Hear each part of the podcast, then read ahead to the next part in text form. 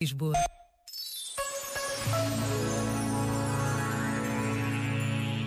Escreveu Virgílio Ferreira.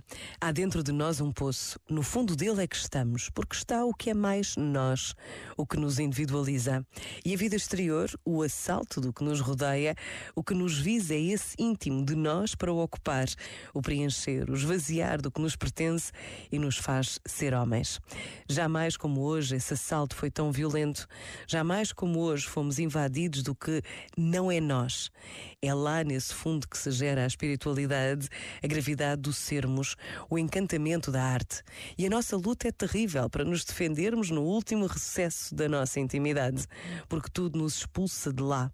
Quando essa intimidade for preenchida pelo exterior, quando a materialidade se nos for depositando dentro, o homem definitivamente terá em nós morrido. Este momento está disponível em podcast no site e na app da RGF.